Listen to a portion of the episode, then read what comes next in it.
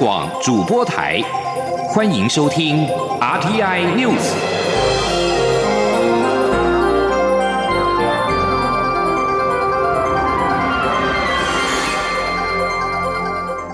听众朋友您好，欢迎收听这节央广主播台提供给您的 RT News，我是张顺祥。武汉肺炎疫情蔓延，仍有部分台商滞留武汉。在七个小时之前，也就是三号晚间，大概十一点四十分，搭载大概两百多名的武汉台商的东方航空专机抵达了台湾桃园机场。台商一一经由防疫检查之后，直接后送到指定的场所安置隔离。严重特殊传染性肺炎，也就是武汉肺炎的疫情延烧。中国武汉封城之后，大概有四百七十多名的台商滞留在当地。经过多方的努力，首架武汉台商包机搭载两百多名台商，三号晚间抵达台湾。桃园机场严阵以待，防疫跟媒体是总动员。专机在晚间十一点四十分抵达桃园之后，台商立刻被安排在台湾飞机维修公司的机棚进行防疫检查。假如是有症状者，直接送医隔离治疗；没有症状者，才会到隔离场所。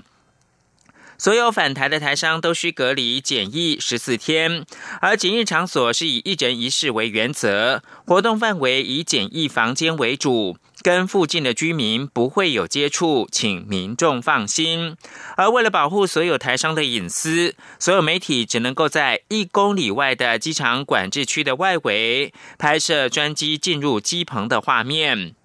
陆委会对于双方能够以民众的健康福祉为优先，透过共同努力合作达成今日成果，表示肯定跟欣慰。至于中国大陆媒体报道，二月五号将会有第二批返台的民众，陆委会表示，目前双方并没有任何联系跟协商，陆媒的报道并非事实。接着把新闻焦点回到台湾。中央流行疫情指挥中心宣布，口罩贩售实名制将在二月六号上路。未来每个人将凭健保卡到健保的特约药局采购口罩，每一张健保卡可以用十块钱购买两片，而且七天之内不能够重复的购买。请记者肖兆平的报道。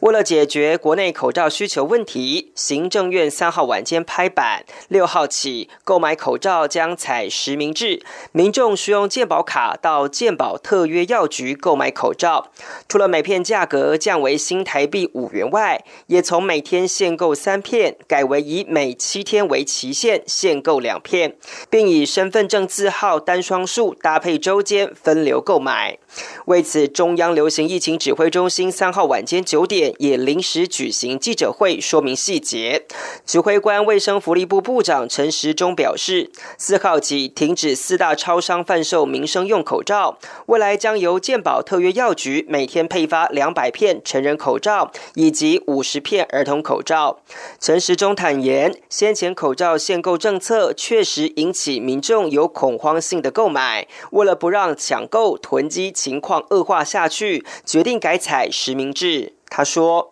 那每一次限购两片，七天内只能购买一次，两片十元。身份证的摸一码，身份证的摸一码，好是单数的，我们就星期一、三、五购买；偶数的，我们就要星期二、四、六购买。星期天不限。”陈时中解释，制度调整的核心重点在于改变当前供需失衡情况，希望让更多人可以使用到口罩。而对于需要使用口罩的身心障碍者、独居长辈等，将会要求地方卫生局提供存用口罩，就近优先照顾弱势族群。而对于其他也有需求的民众，未来则会根据销售情况，并视实际产能适时调整。他说：“病人这样也要受限额哈。那当然，这边我们会将来在电脑里面，好，对于针对相对需要的，好，相对需要的，我们要厘清它的一个定义，好。也许在这一方面我会放宽。所以我刚才就讲说，我们会是实际的产能做相对的调整。”指挥中心也说，口罩的使用时机应侧重在看病、陪病、探病时，以及有呼吸道症状者应佩戴。重申健康民众与一般学生无需佩戴，呼吁让有限资源发挥最大效用。中央广播电台记者肖兆平采访报道。而行政院长苏贞昌在三号晚间，脸书也宣布，二月六号开始实施口罩实名贩售，以遏止口罩抢购的风潮，呼吁全体同胞互相的体谅，彼此帮忙，不要浪费资源，把口罩留给需要的人，一起度过这一关。央广记者刘品希的报道。针对国内口罩一片难求的情况，行政院长苏贞昌三号晚间在脸书发文并发布影片，宣布自二月六号起实施口罩实名贩售。苏贞昌表示。到目前为止，台湾没有社区感染，境外移入被隔离的十个确诊病例恢复状况良好，所以防疫专家一再呼吁，一般健康良好的人，除非进入医疗院所或是长时间处在拥挤的空间里，否则日常生活中实在不必戴口罩。台湾本来就是口罩进口国，过去生产加上进口的总量只能应付一般状况。如今武汉肺炎爆发，各国抢购口罩，管制出口，政府就算倾全国之力加开生产线，请国军帮忙，每天日以继夜的生产，但如果不需要的人也一直抢购囤积，浪费口罩，那生产再多的口罩都不够用。苏贞昌指出，原先为了便利民众购买，政府征用的口罩透过超商贩售，但几天下来竟发生抢购乱象，又缺乏稽核机制，导致公平性和资源的有效运用都发生问题。为了遏制抢购风潮，并顾及公平与透明。政府征集来的口罩，除保留给医疗单位持续维持外，原本的超商通路自四号起停止贩售口罩。国人自六号起每天可以持健保卡到全国六千五百零五家健保特约药局购买口罩，每张健保卡可以新台币十元购买两片口罩，七天内不能重复购买。五十二个没有健保药局的偏乡，则到卫生所购买。此外，为了便利上班和行动不便的民众，民众可以多持一张亲友的健保卡代为购买。他说：“两天内，健保署修改全国电脑资料库系统，并完成测试，全国邮差帮忙递送，并邀请全国药师帮忙。国人同胞从二月六号星期四开始，可以持健保卡到全国六千五百零五家。”健保特约药局购买口罩，每个药局每天配送两百片成人口罩，五十片儿童口罩。苏贞昌强调，防疫如同作战，当此武汉肺炎严重扩散之际，有那么多的防疫人员不眠不休的守在第一线，台湾才能到现在还守得住。他要恳切的拜托大家帮忙，互相体谅，不要浪费资源，把口罩留给需要的人，一起度过难关。央广记者刘品熙在台北的采访报道。针对行政院决定从六号开始才实名制来购买口罩，国民党三号晚间发布新闻稿表示，肯定政府终于正视买不到口罩的乱象，并做出相关的调整。但此时仍是疫情紧张之际，每个人七天之内限购两片的规定难以满足服务业跟通勤族等民众的需求，希望行政部门能够进一步拟定配套的措施。国民党表示，每人七天内限购两片的政策难以满足从事服务业人员需要频繁进出医疗院所照顾病患的家属，以及搭乘大众交通运输工具通勤等一般民众的需求。国民党更指出，假如双薪家庭都于受管制的大楼上班。每个星期口罩需求至少十片，按照目前的新制，只能够分配到四片。是否有其他管道购买不足的数量呢？政府是否要解除这些大楼的管制呢？国民党强调，希望行政部门能够进一步拟定配套的措施，让真正需要的民众能够有充足的口罩使用。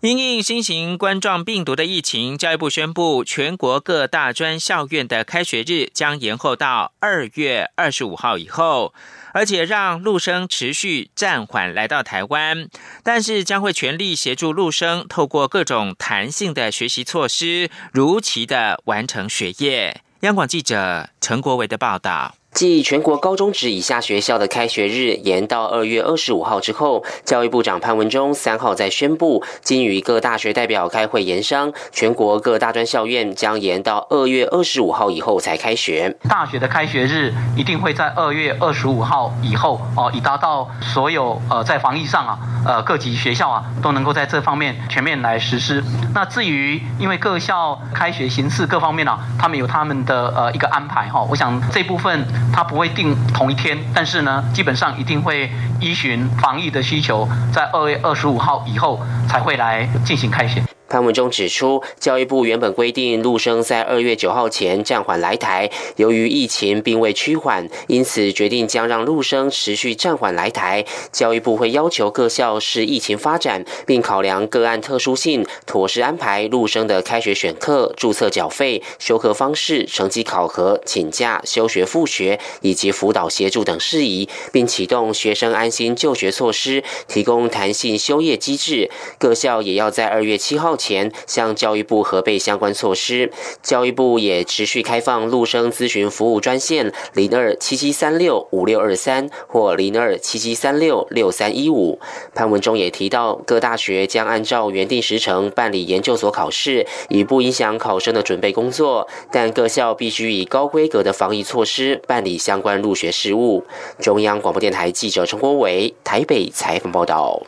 媒体报道指出，泰国运用抗流感以及艾滋病的药物改善武汉肺炎重症患者的病情。对此，中央流行疫情指挥中心表示，相关的用药并没有比较好的证据以及实验证明是有效的治疗效果，但是会开放临床的医师可以尝试看看。记者肖兆平的报道。中央流行疫情指挥中心三号表示，二号国内新增六十一例俗称武汉肺炎的严重特殊性肺炎通报个案，目前共通报有一千零六十六例，其中包含十名确诊、九百名排除，其余隔离检验当中。指挥中心应变监测官庄仁祥表示，国内十名确诊患者目前状况稳定，仅有一人持续有发烧反应。整体都属于轻症反应。由于泰国有媒体报道指出，泰国运用抗流感以及艾滋病药物对一名十七岁的武汉肺炎重症患者投入治疗，发现给药后四十八小时后，患者病情就出现好转。外界关注国内是否也会采用相关疗法。机关署防疫医师詹佩君表示，目前并没有更深入的实验结果，还需要进一步评估。他说：“使用抗艾滋病药物治疗，其实目前还没有好的那个呃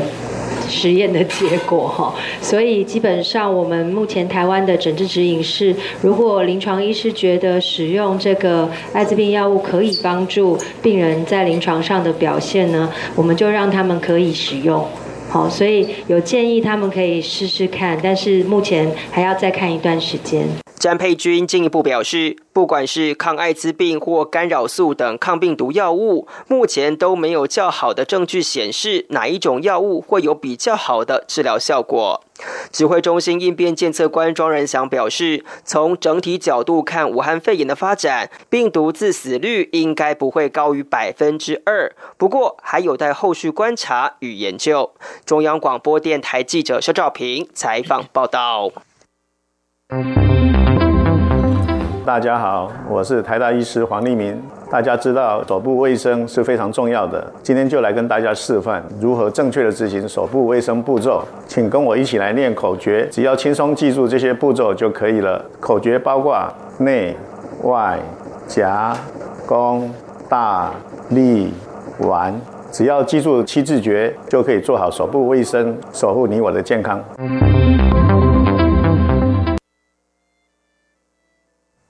现在是台湾时间清晨的六点四十四分，又过了三十七秒。我是张顺祥，继续提供新闻。世界卫生组织 WHO 执行委员会议三号开始登场，首日会议包括了邦交国史瓦蒂尼以及巴拉圭发言挺台，强调不应该让台湾两千三百万人暴露在风险当中。在中国爆发二零一九新型冠状病毒疫情之际，三号登场的世卫执委会备受关注，而台湾参与的议题也不缺席。史瓦蒂尼代表发言表示，担心由于政治冲突或对部分国家及世卫组织的干扰，使得疫情不容乐观。特别是中华民国台湾不能够很好获得世卫以及国际卫生条例的支持。史国代表表示，当前台湾技术专家不能够参与世卫技术性会议，令人遗憾，将使得台湾两千三百万人民暴露在风险之中。赞许台湾有非常好的技术，可以让各国受益。而巴拉圭代表发言时提到，目前台湾已经有感染的病例，敦促是为确保台湾能够及时得到包括了第三方以及其他国家的资讯，确保全球公卫不会遭到威胁。世卫的执委会从三号开始到二月八号举行会议，在多天的会期当中，包括了友邦以及理念相近国家，将会适时的为台湾来发声。而中央流行疫情指挥中心的指挥官，也就是卫福部长陈时中三号表示，卫福部的次长何启功已经抵达了日内瓦，并且跟多个有台国家举行双边会议，借此争取更多支持台湾参与 WHA 的国际舆论。中国武汉肺炎疫情持续扩散。国际间也接连出现确诊的病例，但是台湾始终没有办法获得邀请参加武汉肺炎防疫的技术会议。对此，陈时中表示，参与相关国际会议主要是考量防疫的及时性。不过，从最近媒体上看到 WHO 相关人员的反应，陈时中认为他们的防疫认识有待商榷。陈时中还透露，目前卫福部的次长何启功正配合外交部的规划，在日内瓦与几个由我国家进行双边会议，希望他们能够在执委会上面替台湾来发声。而长期替台湾争取加入世界卫生组织的台湾联合国协进会等多个民间团体，在三号则是拜会了朝野党团。并且呼吁新国会尽快通过谴责中国，并且支持台湾加入 WHO 的决议案，让全世界看到台湾的声音。而继续看到是准副总统赖清德三号是抵达华府访问，外界关心他是否可能会会晤高阶的美国官员。访问团的顾问肖美琴三号表示，美国很多人想进一步认识赖清德。至于是不是能够见到美国总统川普，他则说顺其自然。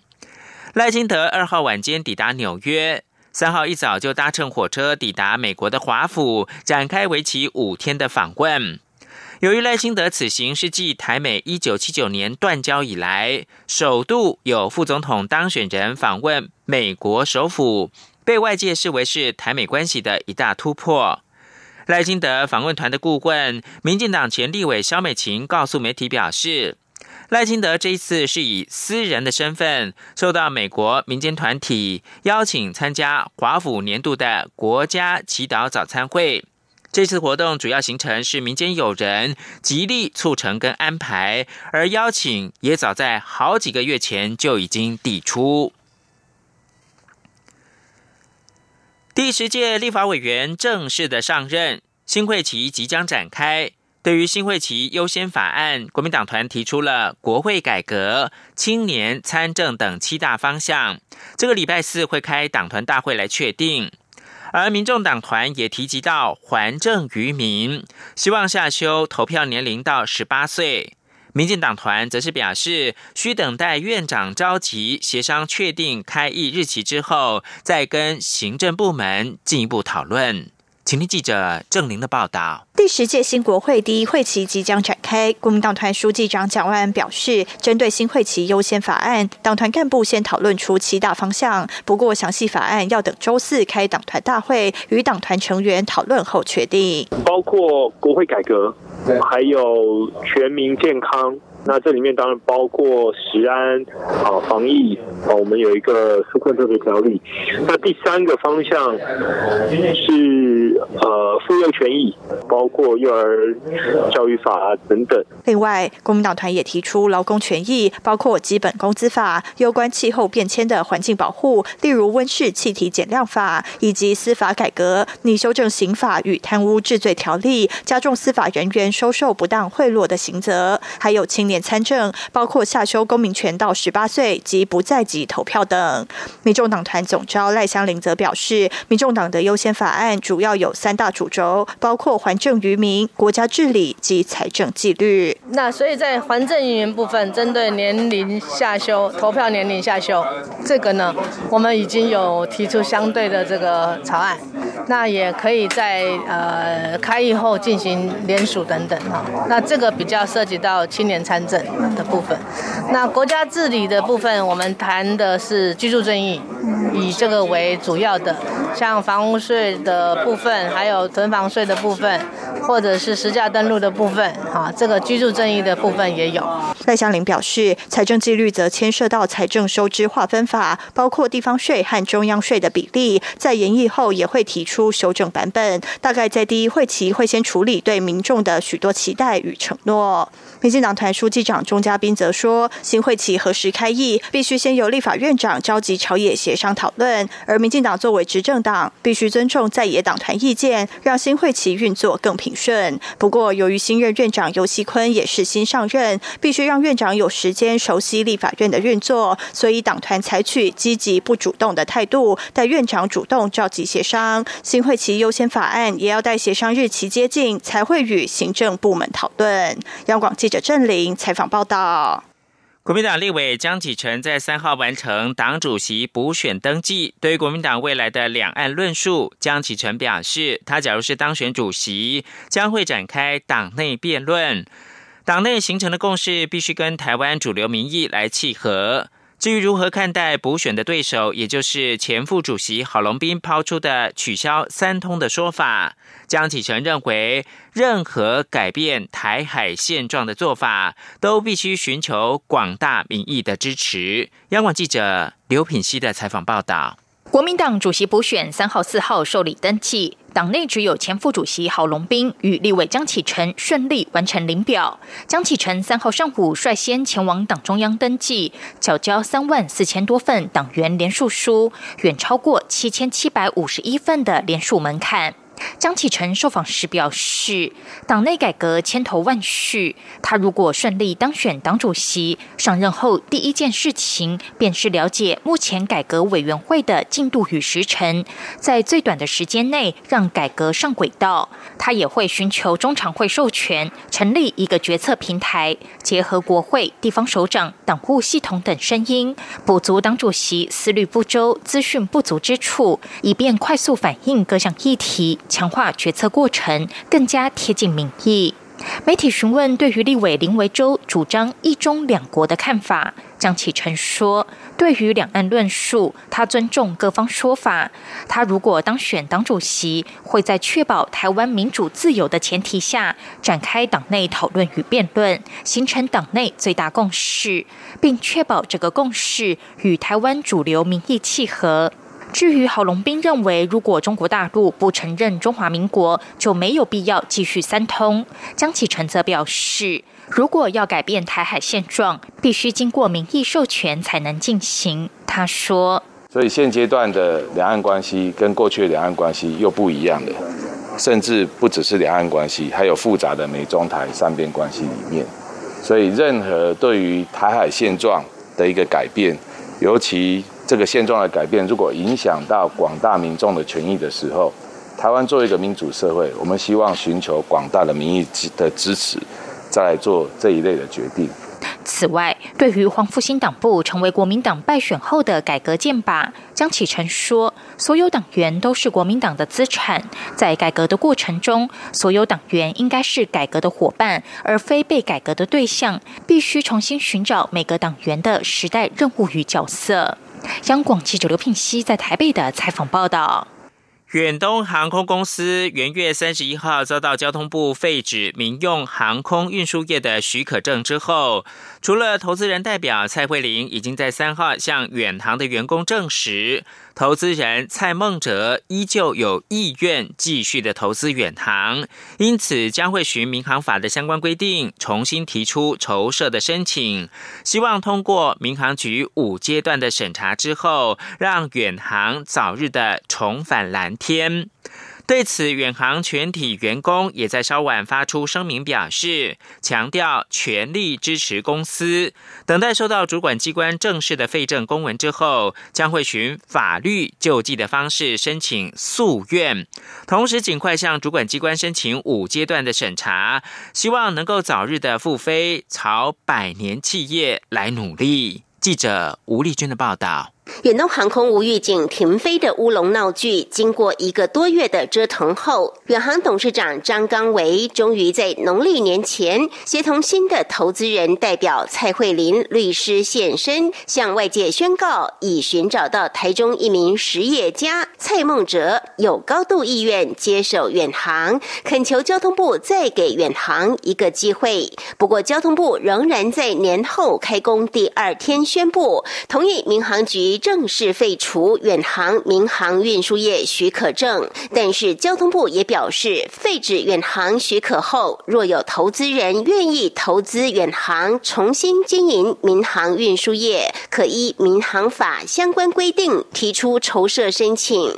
民航局将依法进行五阶段审查，以确保飞航安全及公共利益。对此，远航发言人卢继荣副总三号下午受访表。表示，远航迄今仍未收到交通部或民航局发出的正式文件。但是，蔡慧玲律师上午现身远航总部时，已亲口向他证实，投资人依旧有意愿继续投资远航，因此将循民航法相关规定重新提出筹设申请，希望让远航早日重返蓝天。卢继荣说：“公司目前尚未收到废。”造的一政治文件，但是投资人代表亲口跟我们说，就投资人呢，他仍然愿意投资远航，重新经营民用航空运输业，所以呢，远航会尽快依照。民用航空法的相关规定，提出这个筹设的申请，进行五阶段的审查，